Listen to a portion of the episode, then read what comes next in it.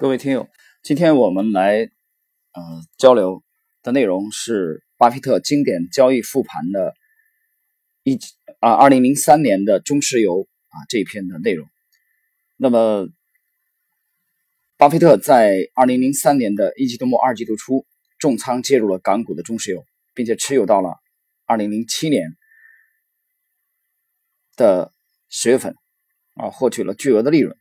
那么在开始今天正式内容之前，我们首先呢要介绍一下啊国际原油价格的当时的背景图，因为巴菲特这次重仓进攻的标的港股的中石油的主营业务就是原油的勘探和生产。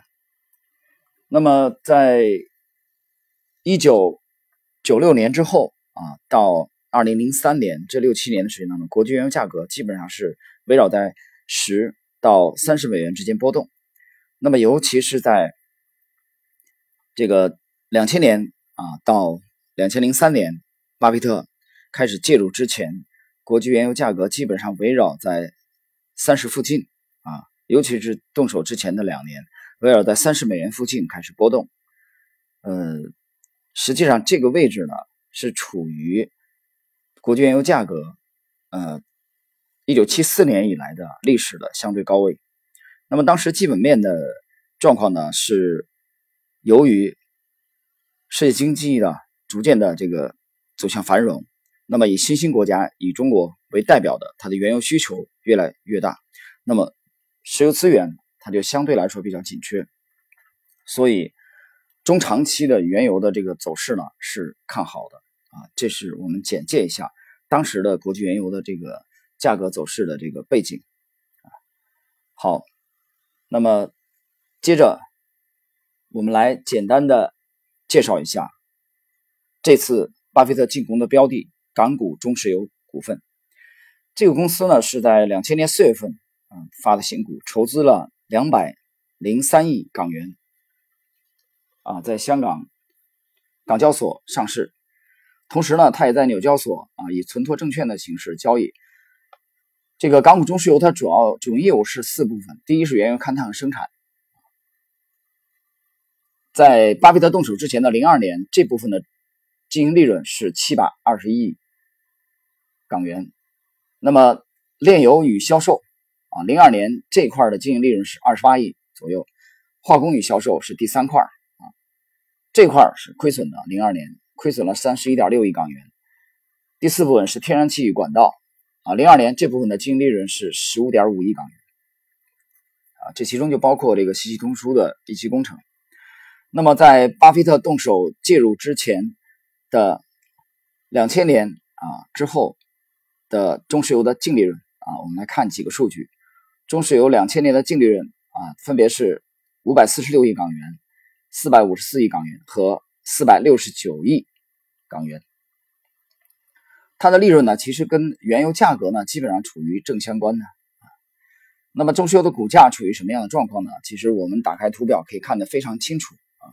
中石油的股价呢，基本上是从两千年到两千零三年的上半年啊，巴菲特介入之前，那么股价呢处于这个震荡，这个震荡的区间呢，基本上是围绕在啊一点五港元附近。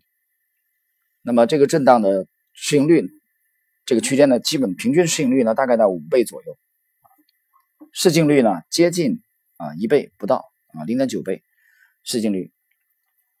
那么这是刚才我们看了这是三年的这个中石油的呃利润的情况啊，介绍了中石油的这个它的主营业务的这个情况和原油的背景。那么接下来我们看，那么巴菲特是。什么时候开始动手介入的呢？呃，我这边啊，在当年复盘这个案例的时候呢，查到的数据是二零零三年的三月三十日开始。那么，二零零三年的三月三十日，巴菲特啊，悄悄的以伯克希尔。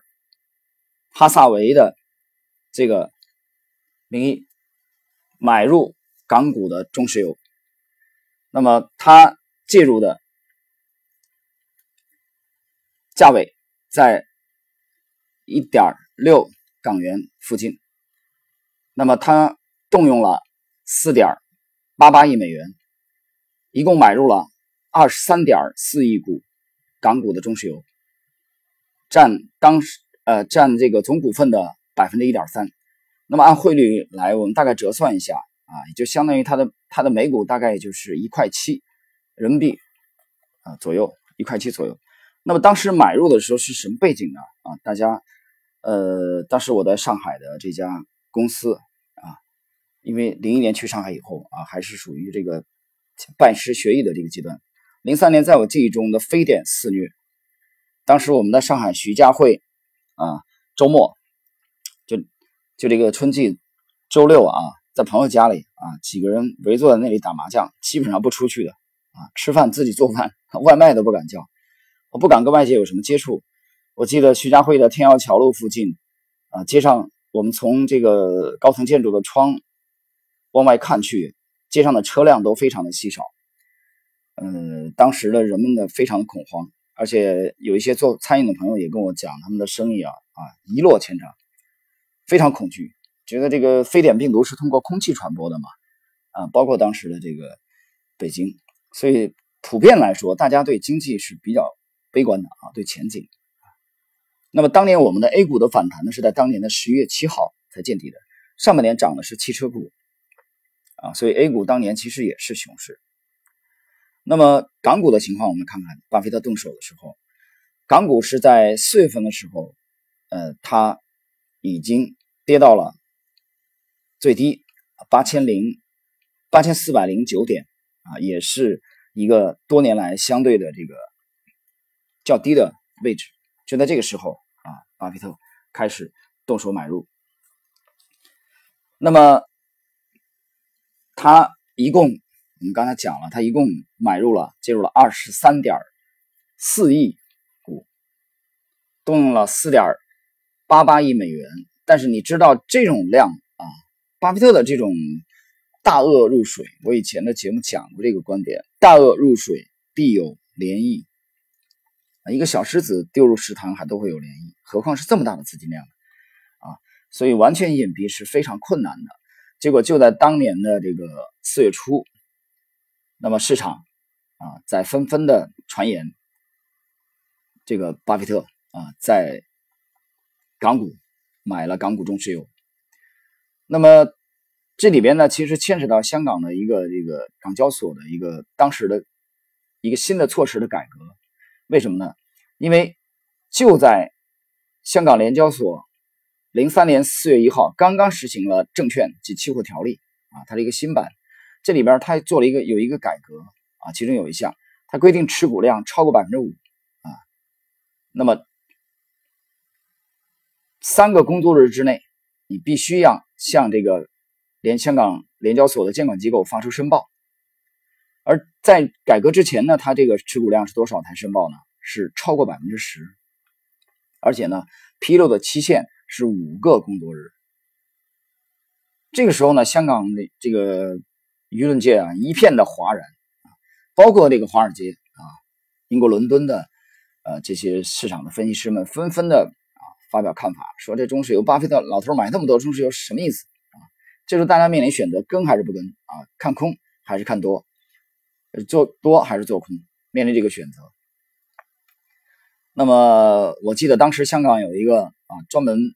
专栏的财经的作家，影响力还非常啊大的啊，当然名字我们不提了吧，对作者也表示尊重吧啊，这位先生已经离世了，他就旗帜鲜明的发表了自己的看法，他认为呃巴菲特老巴在这个位置买入港股中石油啊是脑子进水了，傻掉了，对不对？在这个位置怎么去买呢？是错误的，所以那么其实，在市场这种舆论分歧比较大的情况下，很多投资者呢开始抛售。中石油的股价呢，出现了较大幅度的下跌啊，这是巴菲特刚开始动手买入的时候啊。我们还原当时的细节，因为你的影响力太大了但是从四月九号、十一号、十五号，巴菲特分别用一点六六港元、一点六五七港元、一点六港元继续买进八千零四十九万股、八千五三十七呃八千五百三十七万股，三千一百四十一万股，而且从四月十七号开始步伐加快，四月十七号当天他就买入了一点七六五八亿股港股的中石油，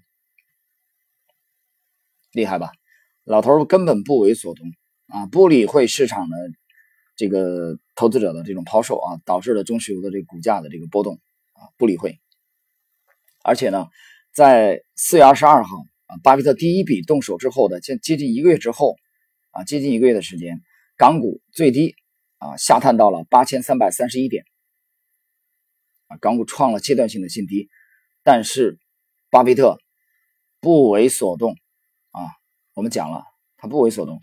我们知道这个四月二十一号是复活节啊，复活节香港呢，它这个休西方的假期的啊，比如英女王生日啊什么这种啊，它都香港联交所是不交易的啊，停牌的啊。但是没关系，一复牌的第一天，二十二号，巴菲特啊迅疾的投入了一点六二啊零八二。股的资金量，这个均价呢是一点六六八港元，继续买。四月二十三号，他又以平均一点六七港元的价位继续买入一点零二四亿股港股中石油。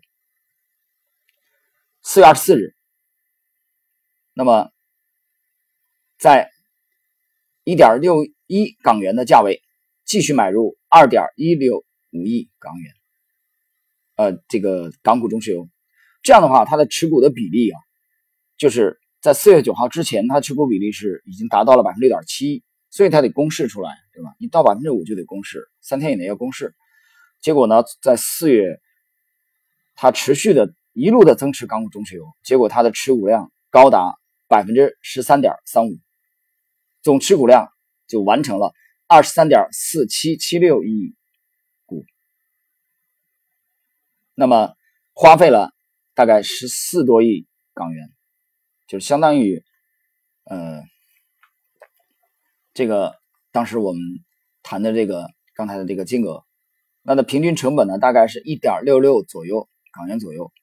那这样的话呢，在四月二十五日，伯克希尔哈撒韦啊公开的发表信息披露，宣布他持有二十三点四亿股中石油的 H 股。达到流通股的百分之十三点三五，他成为了仅次于啊我们中央政府之外的中石油的第二大股东，就拿下了中石油第二大股东的这个份额。那这个时候，我想跟他这个开始这个增持的市场有分歧不一样啊。这个时候，很多人突然之间如梦方醒啊。几乎全世界的啊这些资金开始跟进，而且这个时候大陆的这个非典啊，这个也得到了一定的控制。那么市场人士呢又开始摇身一变，从看空转变为了看多。所以中石油呢受到很多资金的追捧。从二十五号到三十号，二十五号伯克希尔哈撒韦公开的宣布啊，他们成为第二大股东了。啊，二十五号到三十号，短短的三个交易日，中石油的 H 股。一路的上涨啊，涨幅高达百分之十二。那么中石油在纽约啊发行的这个 ADR 啊，刚才我们开篇啊已经谈到了这一点。它在港交所上市啊，香港联交所上市，在纽约发行的这个 ADR 存托证券，一周也上升了百分之九。那么外资机构呢，大笔的。开始介入中石油，那么这种情况下呢，啊，中石油呢就快速的脱离了巴菲特的成本区，那么完成了啊一个非常漂亮的这个建仓。那么现在我们不禁啊要反思这段历史的话，我们不禁要有疑问啊，有人说这个巴菲特为什么？啊，在这个时间重仓中石油，那么除了摆在我们面前这张图表之外，啊，除了图表的因素之外，啊，图表的因素，其实我们能看得很清楚啊。三月三十日开始动手买入，呃，这个动手的这两天啊，非常清晰的在图形当中呈现出来。除了这个因素以外啊，我们不多展开。那我们从巴菲特本人的这个给伯克希尔哈撒韦股东的信当中啊，看看他是怎么这个考虑当时来介入的。那么，巴菲特呢是这样来描述啊，他当年为什么在这个阶段啊介入中石油。这是在二零零七年伯克希尔哈撒韦股东大会信当中，巴菲特的亲笔著述的内容。巴菲特讲，去年我们做了一大笔减减持，在二零零二、二零零三年，伯克希尔以四点八八亿美元的价格买入中石油百分之一点三的股份，以当时的股价计算，其总市值是三百七十亿。查理芒格和我认为，其大约值一千亿美元。在去年，两个因素使其价值急速上升：原油价格大幅上涨。中石油的管理层在建立石油和天然气的储备上做了卓有成效的工作。去年下半年，中石油的市值上升到了两千七百五十亿美元，这是与其他石油巨头相比较较为合理的价格。于是，我们以四十亿美元的价格将其出售。啊，这是二零零七年。巴菲特在致股东大会的信当中的亲笔著述，那么这里边他谈到了观点，就是当时他介入的时候，中石油的这个市值大概是三百七十亿美元，但是他和查理芒格对中石油做了一个估值，认为中石油至少价值应该是一千亿美元。那么换言之，在当时巴菲特介入中石油的时候，中石油的价格啊是打了三点七折的。这是巴菲特对。中石油港股中石油的这个价值的评估啊，这是他第一次在年报啊，伯克希尔哈撒韦的这个股东大会的呃报告里边记述的他当时的决策。我们再来看两年以后，二零零九年伯克希尔哈撒韦股东大会上，面对股东的提问，他是怎么回答的啊？有股东提问。说你二零零二年买中石油的时候只读了它的年报，大多数职业投资者都会做更多的研究，你为什么不做呢？你看年报时主要看什么？你怎么能看一份报告就做投资决定？巴菲特是如何回答呢？我们听听以下内容。我是在二零零二年春天读的年报，我从没有问过任何人的意见。我当时认为这家公司值一千亿美元，但它那时的市值只有啊。三百七十亿美元左右。我们不喜欢做事要精确到小数点三位以后啊，三位以后那就是千分之一啊。如果有人体重大约在三百到三百五十磅之间，我不需要精确的体重数据就知道他是个胖子。如果你根据中石油年报上的数字还做不了决定，那么你应该去看下一家公司了。这个时候，查理芒格来插话，芒格说：“我们用于研究的费用比美国所有机构都低。”我知道有个地方每年付两亿美元的会计费。我知道我们的投资更安全，因为我们的思考方式像工程师，我们要的是可靠的利润。好，接下来有另外一位股东提问：你在中石油上操作并不符合你一贯的买入持有风格，你当时是怎么想的？巴菲特回答：几个月之前，我见到了中国投资公司的高希庆啊，中投的高希庆，当时的总裁，我对他印象很好。我们在奥马哈吃了午饭。